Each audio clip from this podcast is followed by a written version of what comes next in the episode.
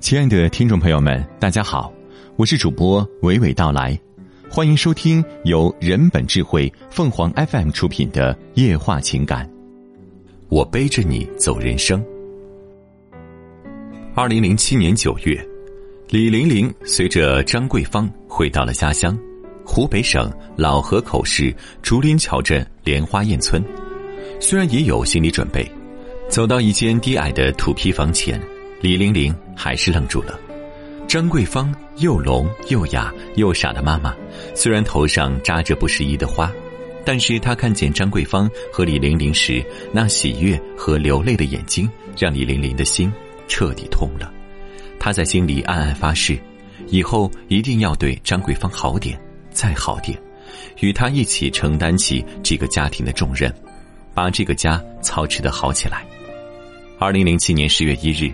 在娘家人没有到场的情况下，李玲玲与张桂芳举办了一个简单而美好的婚礼。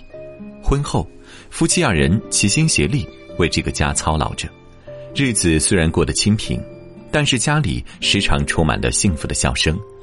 二零零八年三月，张桂芳在下地劳作中右脚上磨了个口子，她没有在意，依然下田整地栽秧。但是过了两个多月，伤口依然没有愈合，反而疼痛难忍。到医院治疗，医生建议截去半个脚。当年六月，张桂芳截去了一半的右脚。七月，李玲玲生下了儿子张俊浩。儿子的降临为家里带来了短暂的幸福和喜悦。十月，张桂芳的右腿开始青紫疼痛，他们又跑到河南邓州去检查。最后确诊为脉管炎。二零零八年十一月，在老河口市二医院又截去了右腿。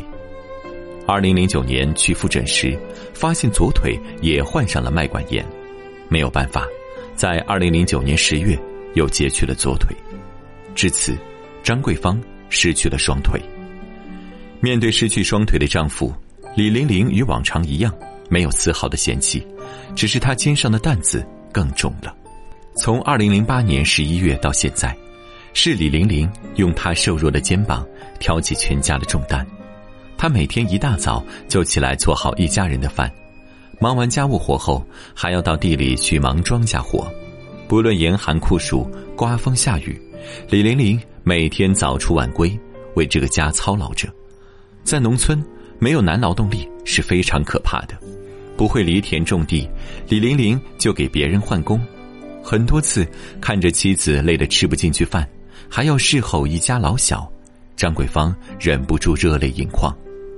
有一次突然下大雨，粮食还在稻场里放着，李玲玲顾不上吃饭，跑到稻场，一袋袋的把粮食往家背，每袋八十多斤的粮食把李玲玲的背都压弯了，她起都起不来。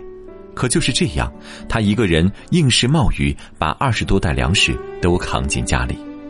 类似这样的事发生过很多次，李玲玲都咬牙坚持住了，从没有叫过一声苦。在丈夫面前，她其实还是那个爱撒娇的小女孩，但是她并没有因生活的重担而怨声载道。面对年幼无知的孩子和疾病缠身的丈夫，李玲玲不知背地里哭了多少次。为了给孩子挣钱上学，也为了给丈夫筹救命钱，李玲玲决定农忙在家种地，农闲外出打工。可是她唯一不放心的就是丈夫，因为她知道丈夫虽然截去了双腿，但是病情仍在蔓延。两年后，张桂芳的左手又患上了脉管炎，每天都要煎中药吃。万般无奈之下，李玲玲只有把孩子放在家里，留给公婆照顾。自己背着丈夫到附近县市，一边打工一边给他治病。为了方便丈夫看病，也为了多增加收入，二零一六年，李玲玲四处筹措资金，在老河口市秋风路开了一家按摩店。店离老河口市二医院只有一里多路。每天，李玲玲在店里工作，丈夫做些力所能及的家务，有时自己坐轮椅到隔壁的茶馆与人聊天。每隔两三天，李玲玲就抽时间推着丈夫去医院复查。丈夫的病情比较稳定，李玲玲略微放下了心。眼下，他们的儿子已经十四岁多了，很懂事，很细心，在老家里每天上完学还帮爷爷奶奶做一些家务活。一个伟大的母亲，一个坚强的妻子，她的大爱壮举让人为她感动，为她流泪。李玲玲十五年如一日支撑这个贫困潦倒的家庭，农忙时节回家收种庄稼，农闲时节背着丈夫一边打工。一边四处求诊问医，这个贫困的家庭虽然外债累累，但是他们没有找任何人求助。李玲玲的丈夫张桂芳说：“我现在很幸福，只要玲玲和儿子在身边，我就觉得很满足。”李玲玲说：“我没有想那么多，我只想丈夫双腿截掉后身体就会好起来，我要努力挣钱给他安假肢。”但是张桂芳的左手也患上了脉管炎，在采访中，李玲玲告诉记者，无论丈夫病情如何，她都陪伴他、照顾他，永不言弃。爱是不变的星辰，爱是永恒的星辰。八零后妻子甘做丈夫双腿，绽放出爱的光芒，温暖着丈夫和他的家人。李玲玲以其自身品格魅力。先后被老河口市委市政府授予第一届老河口道德模范、最美老河口人等殊荣。老河口市政府、市民政局、市妇联、市残联、市慈善总会和竹林桥镇等各级组织与社会团体，分别在资金和物资上对李玲玲一家给予了帮扶，使李玲玲一家人的生活有所好转。前路漫漫。